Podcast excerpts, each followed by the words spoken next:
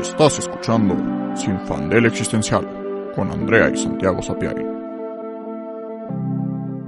En el episodio de hoy, The Worst Person in the World, la persona más culera del planeta.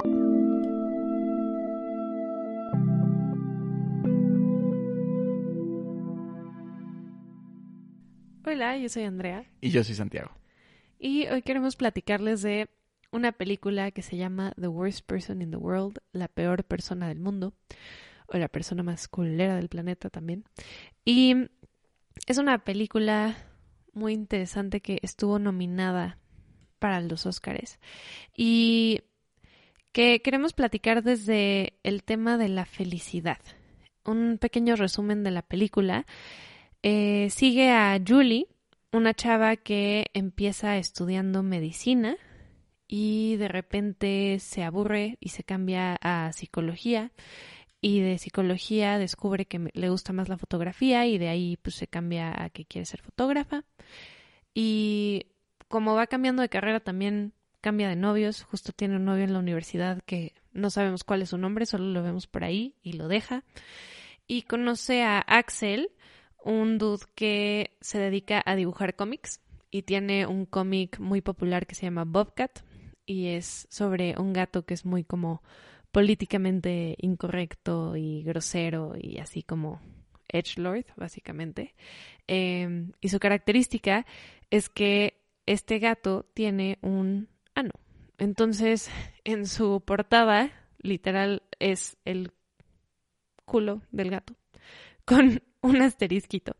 Y ese es como el rollo de Bobcat, ¿no? Que justo el Axel dice un rollo así como, claro, es que en mi cómic, pues la gente caga y coge y no sé qué, ¿no? Entonces como que muy, muy edgy de su parte, ¿no? Así como de, oh, claro, lo, lo importante es ser transgresor y el arte debe incomodar y no sé qué. Pero bueno, eh, conoce a Axel, que es más grande que ella. Axel ya va por los 40 y Julia de tener como 20. Bueno, en la película cumple 30 en algún punto, pero empieza como de como 25. Ajá. Y este, pues está como esta diferencia de edad, pero a pesar de eso se vuelven novios.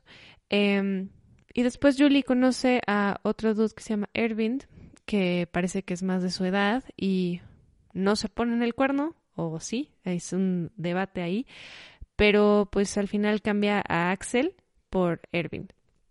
Entonces, eh, lo que vemos con Julie en esta película, que es excelente, es que va buscando la felicidad en diferentes cosas y va cambiando de vida, persiguiendo como esta idea elusiva de, de la felicidad, de que algo, una carrera, una persona, un estilo de vida la va a hacer feliz.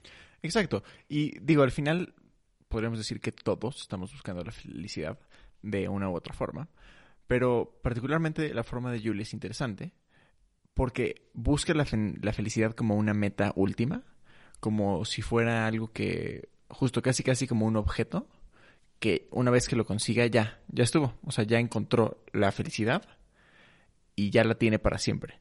Porque justo sus cambios de carrera no es como de, bueno, me aburrí y ya me voy a la otra. No, empieza con medicina pensando como, no, sí, es que este es mi sueño toda la vida, de que esto es para lo que yo nací, quedó perfecto, es mi destino. Y de repente se aburre, algo no le gusta y dice como, no, ¿sabes qué? No, claro, es que ya me cayó el 20. Toda mi vida he querido ser psicóloga, tiene perfecto sentido, porque va más como con mi visión subjetiva y abstracta, y porque es más complejo y no sé qué, y claro, es psicología, y de repente se aburre, se aburre otra vez y dice, no, es que lo que yo quiero capturar es la realidad y las personas y la fotografía es un medio por el cual yo puedo expresarme y eso es lo que en verdad siempre he querido. Y justo como desde una visión como de que es su destino y, su, su cosa en la que ya que la encontró, ya, o sea, esa es la felicidad. Igual con las personas. Tiene una visión como muy de alma gemela media naranja de que no, o sea, sí, eh, Axel, o sea, nos complementamos perfecto y somos perfectos para el otro. Se aburre, se da cuenta que no son perfectos para el otro y se cambia, se cambia este otro cuate. Y se cambia porque lo encuentra y se lo pasa increíble con él y dice como no, es que es él, o sea, él con, es el con el que tengo que estar. Y al final justo, o sea, viene de una visión este súper idealista de la felicidad, vista como que es algo que consigues y ya se acabó, como un justo este felices por siempre, que al final todos sabemos que la vida no es así, o bueno, todos deberíamos, más bien, todos lo sabemos conscientemente, pero inconscientemente es justo lo que es importante interiorizarlo para no caer en el mismo error de Julie y buscar la felicidad como un fin último, porque al final la felicidad no es algo que consigues y que ya se acabó y ya la encontraste y ya eres feliz para siempre. Es un estado que cambia y es sumamente volátil y al final si idealizas la felicidad y idealizas cómo vas a conseguirla, nunca vas a estar satisfecho porque estás buscando la perfección. Y es lo que le pasa a Julie, ¿no? O sea, está en sus carreras y con, luego con sus novios, está muy feliz al principio, de repente encuentra algo que no le gusta, no le encanta o que la frustra y dice, mm, ¿sabes qué? Aquí no es. Pero ¿por qué? Porque tenía una visión idealizada y cuando se da cuenta que no es perfecta, pues ya no quiere. Pero al final, nada es perfecto y las personas mucho menos. Entonces, no puedes esperar perfección de la vida ni de las personas porque nunca lo vas a alcanzar. Y entonces, o sea, si tu visión de la felicidad es este estado utópico de perfección al que se alcanza y al que llegas y ya te quedaste ahí, pues ya valiste.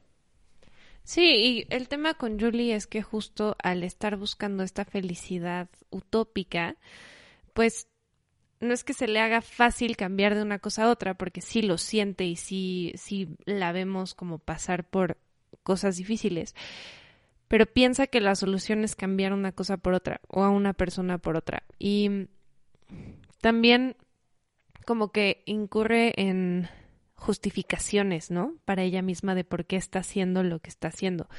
Todo el rollo de las carreras, tenemos a una narradora diciendo como de, eh, o sea, explicando lo que Julie sintió para cambiarse de carrera, ¿no? Que dice como de, no, pues es que en medicina ella pensó que ahí funcionarían sus calificaciones, que eran muy altas y que le iba a ir súper bien. Y luego descubrió que no, porque en psicología todo era mucho más abstracto y mucho más profundo y lo que le interesaba era la mente humana y luego, y como que es, siento que es como una justificación de ella para ella misma de por qué hace lo que está haciendo. Incluso cuando deja a Axel y se va con Erwin, hay una escena increíble en la que como que prende una luz de reflector, o sea, ella se despierta, Axel le está haciendo café en la cocina y le dice como de, oye, ¿quieres una taza de café? Y le dice, sí, y de repente como que Julie prende una luz, que es como una luz de set, como un reflector, y Axel se queda congelado. Y Julie baja las escaleras de su departamento y hay una señora congelada en la escalera. Y baja y en las calles de Oslo hay gente pues congelada en las bicicletas y todo, todo como si el tiempo se hubiera parado.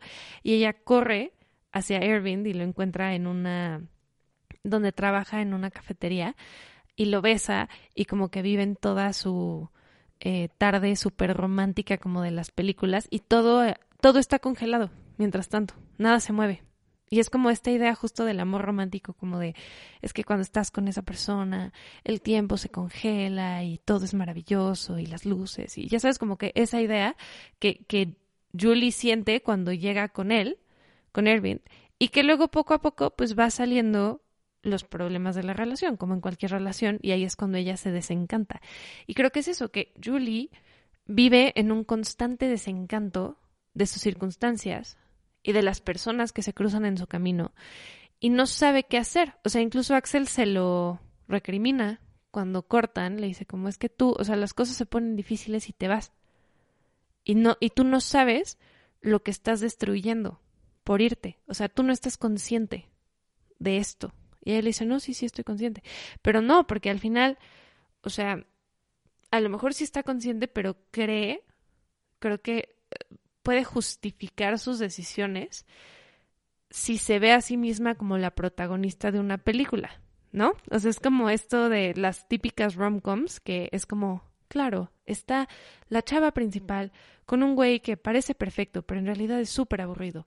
Y de repente llega otro güey que claramente es su soulmate. Y entonces en nuestra cabeza justificamos el hecho de que se vaya con el otro, ¿no? Porque es como, claro, eso es lo que tiene sentido en la historia. Y hay algo súper interesante justo en la escena del breakup, porque justo le dice que ya no quiere y él le dice todo esto. Pero justo por la diferencia de edad, le dice como tú no sabes qué estás destruyendo, este eh, Axel le dice que, o sea, que un amor como el de ellos no lo va a encontrar, o sea, que eso es, o sea, que encontraron justo como lightning in a bottle y que ella lo está desperdiciando lo idiota porque no tiene la experiencia para entender que en la vida es, o sea, lo que les pasó, o sea, el conocerse fue justo, o sea, algo sumamente raro y que, y que cuando encuentras a alguien con quien funcionas tan bien, no puedes desperdiciarlo nada más porque no es perfecto. Y, y justo, y no es que esté del lado de Axel, ni del de Julie, creo que nada más es como presentar la situación y, y ponernos a pensar en eso, pero que también tiene un punto, Axel, ¿no? O sea, a ver, pues sí, habiendo vivido el doble de lo que ella ha vivido, y habiendo tenido pues justo más relaciones, empezó una carrera que luego ya no le gustó, o sea, una carrera de que profesional, ¿no? Y que a los 40 dijo, como sabes que no, ya, ya no me gusta mi profesión y lo que quieras. Pero bueno, habiendo vivido más tiempo y, habiendo estado, y estando más viejo como para empezar nuevas cosas, tiene esta visión mucho más, pues un poco, no sé si realista o nefasteada de la vida, de que al final es mucho más complejo de lo que crees, tienes menos tiempo del que crees y que no puedes estar desperdiciando las cosas. Y que Julie, teniendo 25, pues siente que en su juventud, pues sí, pues ya no le gustó este güey, pues se va con el otro. Y si no, pues se va con el otro y tiene tiempo, ¿no? Y si ya no le gusta esta carrera, tiene otra y tiene... Porque pues no pasa nada.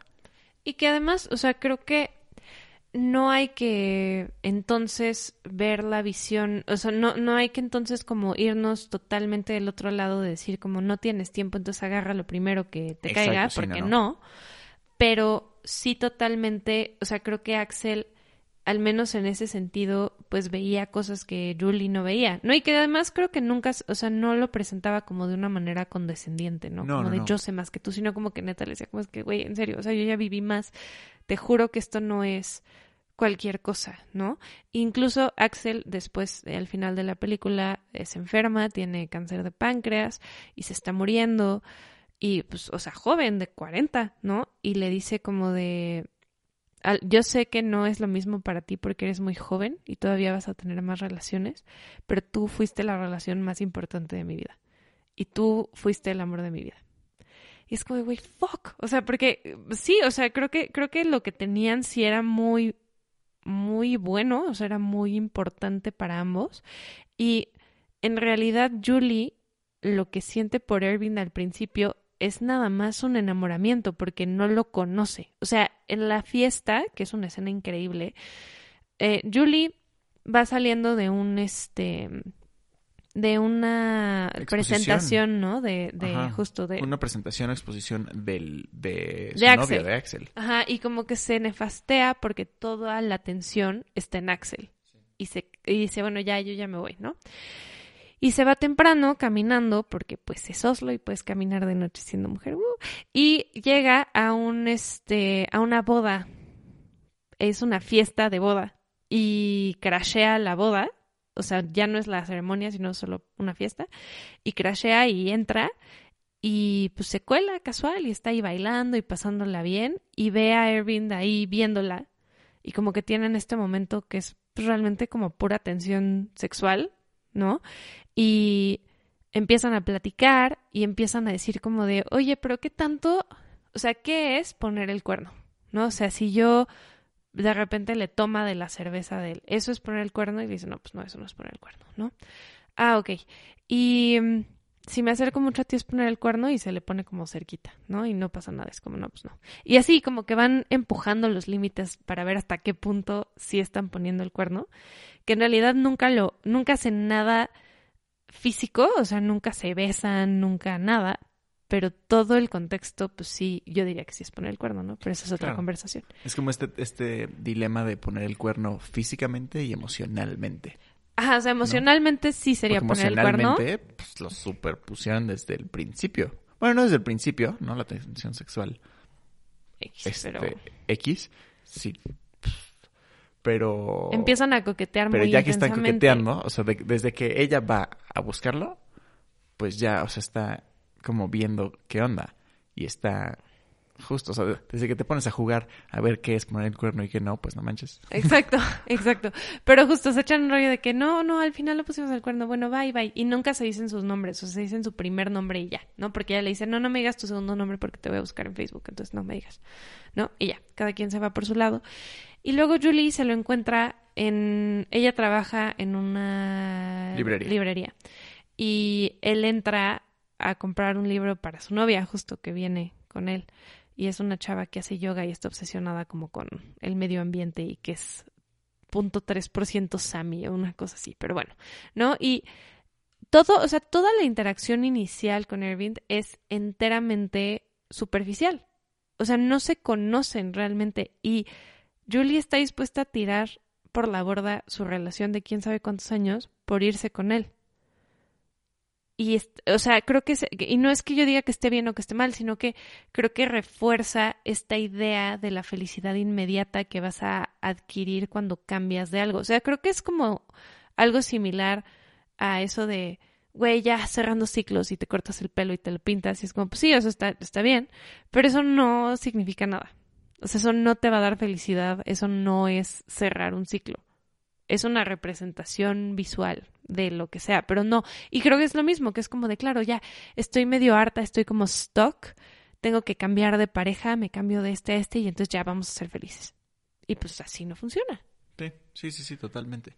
Y porque al final, saliéndonos un poquito ya de la película, yéndonos más general, o al final esta idea de, de la felicidad, pues Yuri no solo lo sacó de la manga, es una idea de la felicidad que nos educan desde el más ridículo, como películas de Disney, pero, pero en serio, o sea, la, la sociedad y la cultura, este, como lo hablamos en el episodio 3 o 4, ya no me acuerdo, sobre, sobre la Vamos como en el 30 y algo, entonces Sí, ya no está sé. fuerte. Pero bueno, como esta concepción del mundo como una línea progresiva, este, y como un sistema como de niveles de Mario Bros. que como justo vas subiendo y vas cambiando. Y cada y vez vas es avanzando mejor y cada más vez es mejor.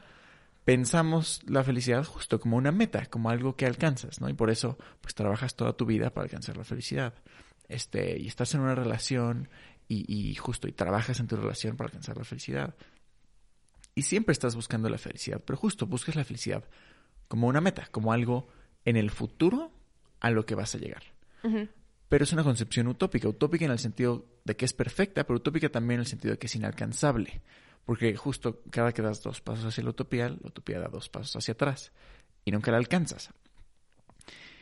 Y, es precisamente eso, o sea, si la felicidad es algo en el futuro y una meta, entonces es inalcanzable y entonces si gastas toda tu vida buscándola, de repente te das cuenta que toda tu vida no, no fuiste feliz. Y porque en realidad la felicidad está atrapada en dos momentos. O sea, el problema es que la manera en la que vivimos la vida no está centrada en el presente. Vivimos la vida pensando en dos cosas. En el pasado como nostalgia y en el futuro como un proyecto, ¿no? Y no estamos pensando en lo que está pasando en este momento, sino que es como, claro, estoy haciendo esto para lograr algo después, o estoy haciendo esto porque me recuerda a algo del, del pasado que extraño muchísimo. Y de hecho Axel lo dice porque cuando están platicando le dice como de, yo me la paso escuchando música vieja de cuando yo estaba creciendo y me he pasado la vida viendo películas que ya he visto veinte mil veces y coleccionando cosas inútiles. Y ahora todo lo que tengo son recuerdos y cosas que no sirven para nada. Y también le dice que todo este tiempo se estuvo preocupando por cosas y en realidad las cosas que pasaron fue las cosas por las que nunca se preocupó. O sea, él nunca pensó, claro, me va a dar cáncer de páncreas y me voy a morir. Nunca. No se está preocupando por otras cosas. Entonces, creo que el problema de la felicidad es que al estar como tan atrapado entre el pasado y el futuro, no te da tiempo de pensar en el momento que estás viviendo. Y si no estás en el momento que estás viviendo, no puedes ser feliz. Porque ser feliz implica ser. Y para ser tienes que estar en el momento en el que estás, pero no se puede porque la vida te jala hacia un lado o hacia otro. Entonces siempre estás extrañando o esperando. Sí, pero no llegas a nada. Y al final en el presente, el presente es todo lo que hay. ¿No? O sea, el pasado no, no estás en el pasado y no estás en el futuro. Y si estás sacrificando tu presente de una forma u otra, sea explotándote en el trabajo o estando en una relación en la que eres infeliz, pero pensando en que vas a lograr estabilidad y casarte y tener hijos, eh, o, lo que quieras, pero que estás sacrificando tu presente pensando en either el pasado o el futuro, al final no estás siendo, pues justo, o sea, no estás viviendo, no estás siendo, no estás existiendo y no estás siendo feliz en el sentido en el que yo personalmente este, concibo la felicidad que es justo no como una meta y no como una felicidad como nos las han vencido, vendido como justo como este éxtasis y, alegría profunda y como wow, soy, soy tan feliz, pero sino más bien, y, no quiero sonar como gurú, qué horror, pero, pero no encuentro otra palabra más como que quede en el español, pero sí como un estado de, de plenitud, de satisfacción. Deberían ver la cara de Santiago al decir Es que sí, o sea, sufro, sufro porque siento que soy así como, como líder de, de gurú, de culto MLM espiritual, pero no, no, no, no, no, Pero es que esa es la palabra. Pero sí, o sea, es como una, como just paz, plenitud, eh, eh, una felicidad, pero más sutil que permea todos los momentos, o sea, como, como un, un momento más grande, como un, ahora sí que un zeitgeist, y que este, pero que dentro de esa misma, de esa, llamémosle felicidad, justo, hay momentos de tristeza, de dolor bien denso, de enojo, de frustración, de disgusto, pero todas esas emociones que calificamos como negativas se experimentan dentro de un marco de, de, de paz. Porque al final esas, esas emociones, o sea, nadie puede evitar eso, ¿no? O sea, justo, o sea, nadie puede evitar frustrarse, es paradójico. Justamente así, así funciona la vida. Nadie puede evitar ser triste y nada. Son, son cosas que te pasan y sentimientos que sientes y, así es. Y que además si no lo sientes no estás viviendo. O sea, creo que también es eso, que no es deseable el no sentir nada más que felicidad. Y creo que Julie, o sea, ahora que, que hablamos del presente y el pasado y el futuro, Julie hasta eso sí vive en el presente. O sea, creo que lo, eso sí. O sea, creo que aunque está como buscando esta, o sea, se nota que está insatisfecha, ¿no? Porque no tiene justo una pasión definida o algo definido, está como muy flotando en el mundo. Al final la película es como muy coming of age, pero, pero sí vive en el presente. O sea, eso sí, porque justo Axel es el pasado brutal, o sea, como que está súper eh, atado a sus old glory days y etcétera. Y Julie hasta eso sí vive el momento, ¿no? Creo que eso, eso sí se lo podemos dar. Em, sí. Y en cuanto a justo el, el tema de, y entonces, ok, ¿cómo le haces para ser feliz? O sea, estoy de acuerdo con Santiago que es un tema más, pues, de cierta estabilidad y plenitud sin hacer cara de, ah, pero, ah, plenitud. Pero sí, es, es algo mucho más, no, ¿cómo decirlo? No es algo tan brillante, ¿no? No es algo así como, ah, la felicidad y es el sol y las flores y no, es, es solo vivir en paz con tus decisiones y con lo que estás haciendo. Y también que es algo que a mí me causa mucho conflicto, o sea, porque me cuesta mucho trabajo ser feliz en los momentos diarios, o sea, no porque esté sufriendo, no, tampoco estoy ahí de, oh Dios, odio la vida, a veces sí, pero no, pero no, más bien no, como que el momento, el, el intento de estar en el momento presente es bien difícil porque siempre estoy pensando en lo que tengo que hacer después o en algo que ya pasó y creo que es algo para lo que estamos entrenados, ¿no? Siempre como de estar anticipando cosas. Y, y es muy difícil el solo decir como, bueno, estoy aquí, voy a realmente estar 100% aquí y existir en este momento y más con los estúpidos teléfonos. Es horrible porque hay tantas distracciones y tantos como mundos aparte del mundo en el que estás, que es muy difícil desconectarte. O sea, incluso en un rollo como de trabajo es como de, güey, pues tienes que estar al pendiente, o si un amigo te habla, o si, etcétera, como que A pesar de que no, obviamente no es que diga estoy harta de los celulares y no me gustan, no, o sea, son muy útiles para muchas cosas, pero sí creo que nos han robado un poco de ese momento presente que de por sí ya es difícil obtener y que yo la verdad no tengo referencia de un mundo análogo. O sea, yo no sé cómo se siente no estar conectada 24/7 con el mundo. Y a lo mejor se sentía padrísimo, no sé. Claro. No, ¿cómo se siente también? Digo, ni paréntesis, pero tener un teléfono, o sea, una extensión de, ti. Es que lo pensé hace mucho viendo un, programa de ciencia ficción en el, que, en el que, claro, no existen los teléfonos, pero pero al ver eso empecé a pensar como, pero es que no, o sea, es que ya el teléfono no es como para hablar por línea telefónica, y ni siquiera para mensajes, y ni siquiera para redes sociales, pero es una extensión de, de ti, o sea, refleja todo tú, o sea, las fotos que tienes, las apps que tienes, cómo lo tienes configurado, cómo se ve, cómo todo. Y, justo, o sea, o sea, pensar como en salir a hacer algo sin tu celular es súper raro, no porque seas adicto en un sentido como de, no, es que, ¿cómo voy a estar sin celular? Pero simplemente porque es como, es que lo necesito, porque es una extensión de mí.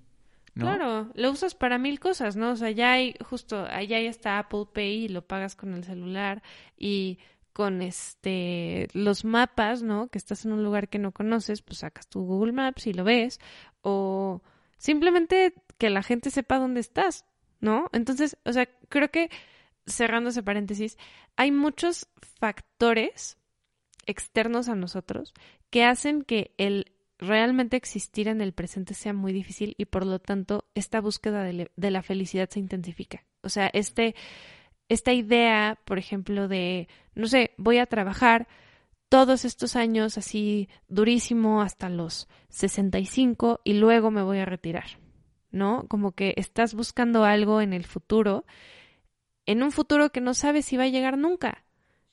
Y qué difícil el aceptar que una, esa idea de la felicidad utópica es inalcanzable.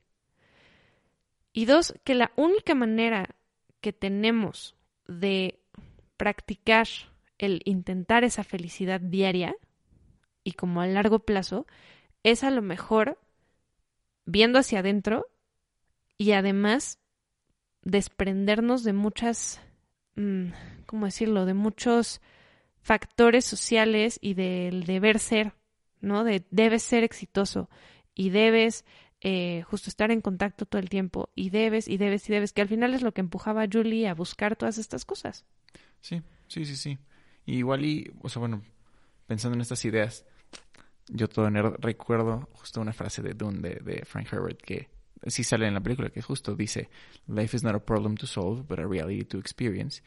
Y es un poco esto, al final, si ves la vida como, como un problema, como un acertijo, como un rollo de niveles y como, no, es que a ver, ¿cómo le hago? Y tengo que conseguirla, y dónde está la felicidad, y cómo me muevo, pues you're not gonna fucking get it, y that's not life. O sea, no, no, así no funciona la vida, that's not living si estás pensando en, en el futuro de esa forma la vida tienes que justo vivirla como una realidad. O sea, eso quiere decir con, con, todo lo que la vida conlleva. Tienes que vivir sus, justo su felicidad, pero su tristeza y su enojo y su, y su todo. Tienes que vivir todas las emociones de forma positiva, sin, sin satanizar las emociones que tenemos calificadas como negativas. Y entonces eso, así es como siento que alcanzas como una verdadera felicidad, porque Suena estúpido por cómo nos han educado, pero siento, personalmente, o sea, literalmente lo siento, que puedo ser muy feliz al ser triste, al estar triste. Que hay momentos en los que estoy triste que me dan mucha felicidad. Sí, que estás feliz de poder experimentar la tristeza. Exacto. Y que al final creo que en The Worst Person in the World, esa es la lo maravilloso de la película. Que tiene elementos que manejados de otra manera pudo haber sido una rom-com X y super cheesy y con elementos muy cliché, y que en realidad no lo fue porque en lugar de buscar una respuesta y en lugar de darle a Julie un final feliz, simplemente nos dio un vistazo en su vida y la dejó existir. Justo, nos presentó su vida no como un problema, pero como una realidad.